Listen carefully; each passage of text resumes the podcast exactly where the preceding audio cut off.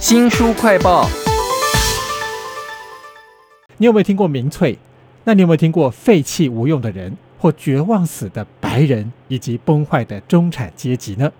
这些族群啊，正在改变这个所谓自由民主的世界哈。在日本有一个政论家，他用了调查数据，用经济分析、社会学，重新的描绘了我们所处的悲惨世界。为您介绍这本书，书名叫做《上级国民，下级国民》。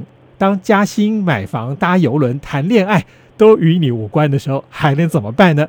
请到的是先觉出版的编辑林雅轩。雅轩你好，哎，你好，周翔你好。这本书里头有好多的社会学名词，还有调查数据，都让我很震撼。有一点哦，他提到说，美国的贫富差距拉大，主要的理由不是我们想象中那种贪得无厌的惯老板或资本主义哦，他认为是因为市场规模太巨大了。怎么会这么巨大呢？马上让我联想到的就是全球化，还有网络的创新。在书里面还有好多这种震撼人的社会描写哦。对，因为呃这本书啊，大家都说有图有真相嘛，所以它里面就有一些数据分析。那对我来说，呃，一些震撼的社会学名词。嗯，譬如说，他讲到社会学家包曼，他说到废弃人，我们听到废弃人就觉得哇，好恐怖，我们变成垃圾了嘛？对他的意思就是说，我们在异态现代化社会里面，其实我们被排除在外界，好像吊车尾的那些人，譬如说难民啦、无家者啊、失业者啊，或者是不知道什么时候被解雇的商业精英。其实我们可能都是这种人呢。对，我们都是啊，就是当别人不需要我们的时候，甚至没有我们。还过得比较好的时候，我们就被排除了，好像被丢到那个垃圾场被回收再生的那种感觉。我们都变成下级国民了，难怪这本书要写上级国民、下级国民的差别。差别怎么出现的呢？这本书有个特色，它是一个日本人所写的，所以它前半部都在讲日本的经济崩坏，然后后面呢，他讲了好多欧美的崩坏啊，像是那些极右派兴起为什么会出现呢？跟这个也有关系啊。我们先来谈谈日本这个部分。这个作者他提到了日本名人天皇在位的平成时代。这三十年简直都是一直在走向贫穷啊！GDP 的数据越来越差。他甚至还讲到一句话，我也是很讶异。他说，日本根本就从来没进入先进国家，只是一个类似的先进国家。但是走向贫穷也就算了，上级国民跟下级国民之间是怎么被划开的呢？对，作者他是从日本讲到全球嘛。那我先说结论，他的意思就是说，日本的就业制度就是年功序列跟终身雇佣制，它保障了。老人就是那些老屁股坐在位置上，但是呢，那些年轻人要当社会人进入公司的这些人，他被排挤。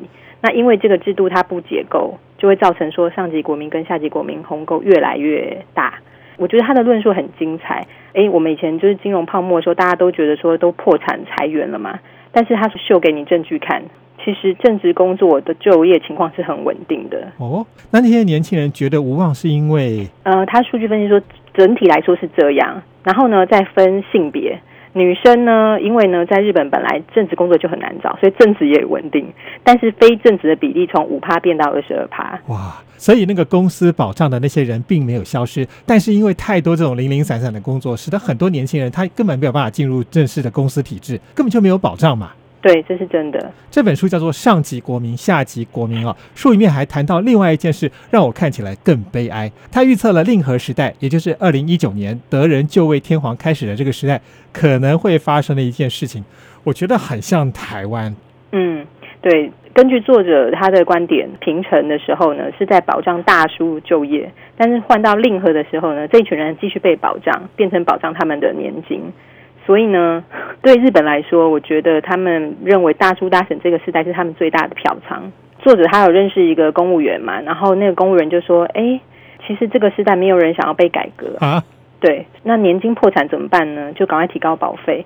那医疗保护险呢，增加了怎么办？就赶快减少给付。那全部都没办法处理的怎么办呢？就提高消费税。哇！所以就不断的头痛医头，脚痛医脚。听起来好像这些年轻的这一代，或者是我们这种下级国民，看起来没有翻身的机会，因为政治人物都不想去搞真正的改革，只是在头痛医头而已哈。这本书叫做《上级国民，下级国民》，中间的区别哈，不只是要加薪、买房或搭游轮。其实这本书作者在第二部分大篇幅的谈论了一件事情，那就是性。追求异性谈恋爱哈，这种中下层的男性，他们特别苦闷哎。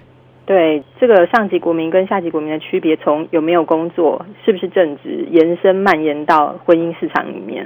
没有工作的男性就更排拒在婚姻市场，他找不到，不要说结婚，想要发展恋爱的对象。可是为什么是只有男的才这样？那女的难道没有这个问题吗？对，作者他就是他沿用的理论是演化心理学。他从演化心理学来说，他认为。呃，低下阶层的女性，她们碰到这种情况，她们的在心理上面的层面其实是比较乐观的，因为女性擅长建立连接，而且女性的求偶竞争不像男性那么激烈哦，所以她们保护自己就会发展女性间的网络。他举了一个例子，譬如说女生们碰到渣男的话，他们会交换情报，展开话题来确认彼此的安全。啊，对，这本书叫做《上级国民，下级国民》。他从性的不满足出发啊，还让我看到一个很震撼的事情，就是性其实可能会导致枪击案，甚至是战争。哈，在美国两千零一十四年就曾经发生过一个很特别的枪击案。这个枪手呢，自称是非自愿的禁欲者，他甚至因为犯案哦，被某些人当成了神。这个问题就是来自于他们是非自愿的，找不到老婆的那种人吧？嗯，对。他在书里面讲到说，日本啊称这群人是不受欢迎的人，那美国呢称为非自愿禁欲者。他的意思就是说，因为他没有办法控制某些因素，所以造成自己一直在禁欲的状态。在美国的这群人里面，他们会把那个受欢迎的人叫做查德，受欢迎的女性呢，他们称为史黛西。